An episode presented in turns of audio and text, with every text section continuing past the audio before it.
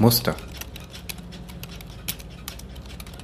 Wenn wir uns umsehen, erkennen wir überall Muster. Umrisse und Schemen, die sich in unserer Realität endlos wiederholen. Im Laufe der Zeit stellen wir fest, dass alles sich wiederholt. Teile des Gesichtes einer Person, die wir lieben. Teile des Charakters einer Person, die uns an einen Menschen erinnert, den wir früher einmal gekannt haben. Die ganze Geschichte der Menschheit scheint voll zu sein von Archetypen, die wir aus unserem eigenen Umfeld kennen. Man könnte Zufall dazu sagen. Nun, dann schauen wir uns den Zufall mal genauer an. Verfolgen wir die sich wiederholenden Ereignisse in unserem Leben. Es ist schwer, einen Überblick zu behalten, denn es scheint Chaos zu sein. Chaos, in dem wir Muster suchen und erkennen. Wir suchen uns selbst in dem Chaos.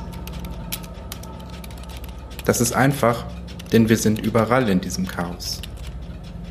Wir sind das endlose Chaos und die endlose Wiederholung. Wie können wir das ändern? Wie können wir unserem eigenen, repetitiven Chaos entkommen? Gehen wir mal zum äußeren Ende von uns selbst. Während einiger klarer Momente unter dem Einfluss halluzinogener Drogen oder fortgeschrittener Meditation können wir vielleicht einen kurzen Blick auf das Außen erhaschen. Und was sehen wir auf der anderen Seite? Überraschung. Uns selbst. Da ist kein Ausweg aus dem Ich. Fun Fact. Da ist immer nur ich. All down the rabbit hole. Der einzige Weg, wie wir unserem Selbst entkommen können, ist die Vorstellung, die Fantasie, die Imagination.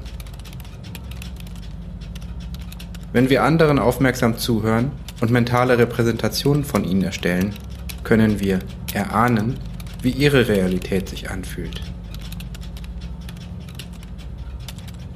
Alle unsere Realitäten haben ihr einzigartiges, unverwechselbares Aroma.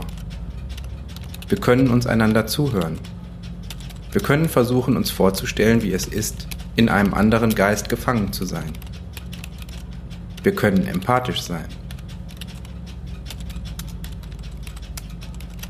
Das Konzept des Individuums, dem wir alle anhängen, ist äußerst problematisch.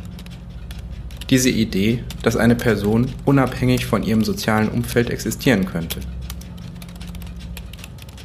Die alten Griechen definierten einen Idioten als eine Person, die sich nicht in die Polis begab, die nicht fähig war, sich auszutauschen, die nicht politisch war.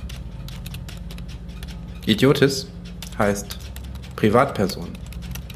Eine Person, die nur privat ist, individuell, atomisiert.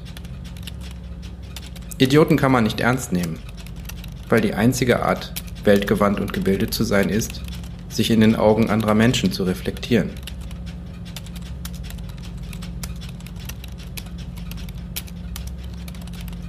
Solange wir uns selber nicht als dialektisch verstehen, entwickelt im Austausch mit anderen, haben wir keine Vorstellung davon, was es bedeutet, ein Mensch zu sein.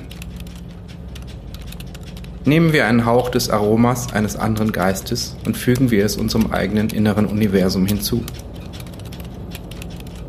So bereichern wir unsere Welt und entkommen dem Ich-Käfig für einen kleinen Moment.